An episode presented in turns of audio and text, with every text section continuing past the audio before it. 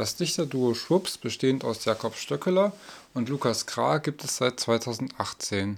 Die beiden begannen 2020 gemeinsam zu schreiben, als sie während einer Reise nach Weimar die Idee für eine Geschichte hatten. Als dieses erste Erzählgedicht mit 1002 Versen abgeschlossen war, begann die Arbeit an Sherlock Holmes und die einäugige Seherin.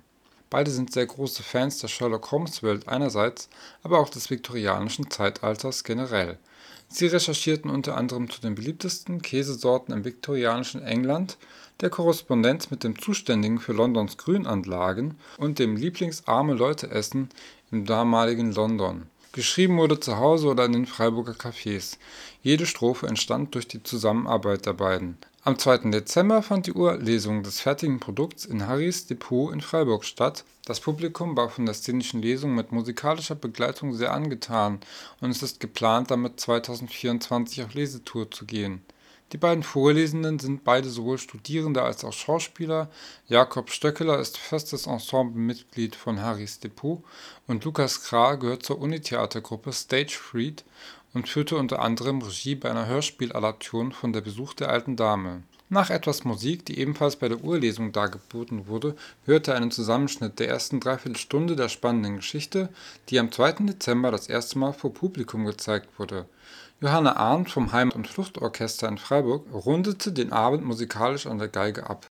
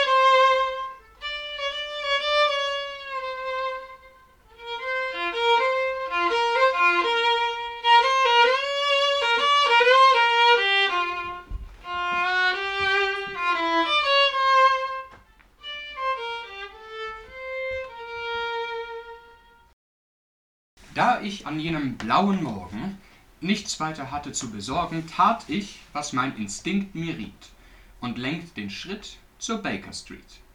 Mich plagt doch eine Sorge sehr, die um des Freundes Wohlergehen, denn hat Holmes keine Fälle mehr, sollt nach ihm man besser sehen. Die Droschkenkutscher, die sich stauten, wie stets Manieren ließen missen. Sie fluchten all den neuen Bauten, für die die Straß ward aufgerissen. Die Krämer, die ich sorgsam mied, trieben lauthals ihren Handel und stimmten so mit ein ins Lied von Londons stetig Wandel. Und auch vor meines Freundes Türe klafft ein großer Krater, den routiniert ich ignoriere, wie Holmes mich als Berater. Ich vernahm nur dumpf Gekicher, drum rüttelt ich am Knauf. Plötzlich hört ich Gläser klirren. Schrie da nicht gar ein Pfau? Dann wieder schiefes Bogensirren, das Kreischen einer Frau. Mrs. Hudson draußen rief: Hier ist ein Herr mit einem Brief, der noch, obschon ich protestiert, impertinent darauf insistiert, ihn diesen selbst zu überreichen. Ich sah besorgt zu Holmes, dem Bleichen. Es stand noch viel zu schlecht um ihn, um jetzt Klienten anzuhören. Sein Gebaren so seltsam schien, den guten Ruf wird's ihm zerstören. Drum öffnete die Türe ich, die Bitte höflich abzuweisen. Da stürzte, wenig ritterlich, der Herr hinein und ließ gleich kreisen seinen neugierigen Blick über all die Spinnenweben und den Kamin, der einst so schick. Nehmen Sie's mir nicht krumm. Mein Auftraggeber wies mich bloß mit Nachdruck darauf hin. Mit diesem Brief an Holmes geh los, Gib ihn nur ja an ihn. Nach diesem Tumult war ich erleichtert, das Pfeifen des Kessels zu vernehmen. Tee hat noch jeden Geist erleichtert und ist das Labsal der bequem. Auch wenn unser Auftraggeber zwar leider ohne Namen bleibt, warum griff er wohl zur Feder? wollen doch mal sehen, was er uns schreibt. Äh, Der Brief, verfasst auf billigem Papier, in eng gedrungenen, schmalen Zeilen, der zudem parfümiert schien mir, zwang mich, dicht vor ihm zu verweilen. Mr. Holmes, die Angelegenheit, deren wegen ich ihn schreibe, verlangt größte Verschwiegenheit. Gott weiß, dass ich nicht übertreibe, wenn ich sage, dass bisher noch nie ein Fall so schwind und schwer. Die Dinge sind mir unerklärlich, sie hier zu nennen, wäre gefährlich. Sind Sie der Mann aus den Geschichten, die in den Gazetten stehen, dann lassen Sie, Herr Holmes, mitnichten solch, solch Leckerbissen sich entgehen. Wollen Sie, dass mehr ich schilder von dem, was mein Brief kaum verriet, so bitt ich, fragen Sie nach Tilda. Hast du eine Tilda? Ich kenne keine Tilda. So bitt ich, fragen Sie nach Tilda. Im East End, nahe der Pinchin Street. Das Wild ist auf! rief er euphorisch, schnappt sich den Hut und wollt zur Tür. Sind Sie verrückt? fragt ich, rhetorisch. Als Arzt sag ich, Sie bleiben hier. Doch war er bald wieder auf Trab und fand zurück zu alten Kräften. Nichts hielt ihn nunmehr davon ab, an die Fersen sich zu heften, jener Spur, die uns per Brief so enigmatisch ward gesandt, so dass Holmes schon Droschke! rief, als ich zu Tisch mich noch befand. Holmes hielt mir wartend auf die Türe, derweil die Pferde stampfend schnaubten. Er klopfte, dass man rasch nun führe, das just die Arbeiten erlaubten. Sie sehen mich ganz entzückt. Ein erstklassig Problem wird sein, mit dem man uns beglückt. Dieser Brief sagt freilich wenig, und doch, mir sagt er äußerst viel. Wofür die meisten blind, das sehe ich. So geht mein ewig einsam Spiel. Zwar fehlt's an Fakten noch, obschon ich eines sicher sagen kann. Diese Zeilen schrieb ein Mann. Nein, Doch!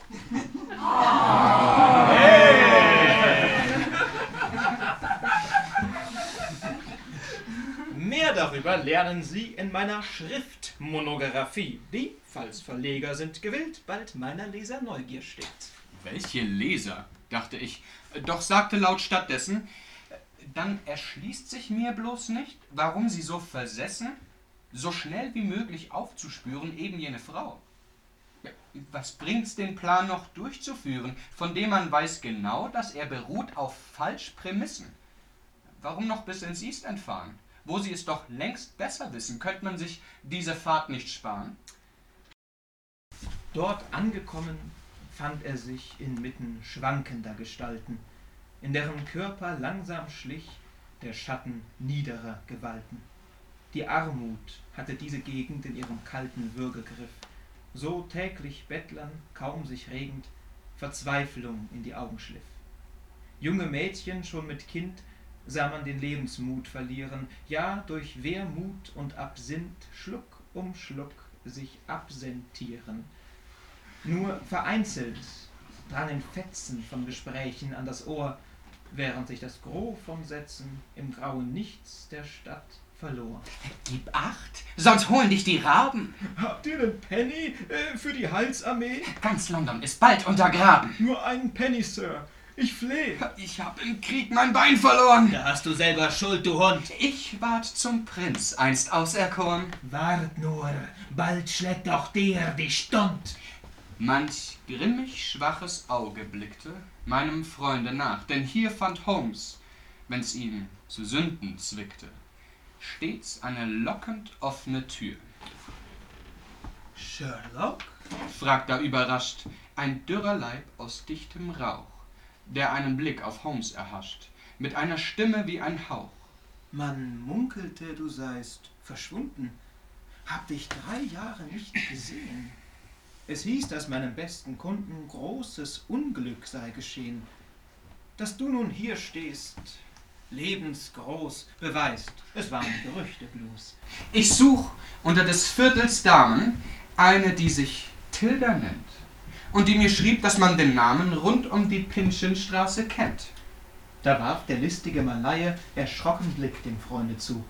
Sei gewarnt, denn East Ends Haie kreisen um dich ohne Ruhe. Das ist ja ein gar seltsam Ding, dass selbst mein Marbuk Bärpussing, der hier schon alles hat erlebt, nur Tilda hört und ängstlich bebt. Ich bebe, doch nicht ohne Grund. Ist auch ihr eines Aug gesund und sieht wie wir das Hier und Jetzt, sieht's andere fatal verletzt, die Dinge in der Zeit versetzt. Sie weiß, was morgen wird geschehen. Wer sterben muss in vielen Jahren, kann tief dir in die Seele sehen. Und doch hat Kundschaft sie in Scharen. Hure, Gauner, Lord, Bandit, es stets nach Tildas Zelte zieht. In Rope Walk Gardens lebt sie, im Zelte unterm Baum. Im Stillen sitzend webt sie an einem alten Traum. Unter der mächtigen Platane, im trüben Grau wie grüne Fahne, aus Lumpen war gespannt ein Zelt, das warm ein flackernd Licht erhellt. Holmes war, als hätt die Seherin seine Ankunft schon erspürt. Denn es rief just noch, eh er drin oder die Glöckchen nur berührt, die draußen als Klingel angebracht. Er trete ein, der Detektiv, sucht wohl die Geister, die er rief, in manch allein durchwachter Nacht.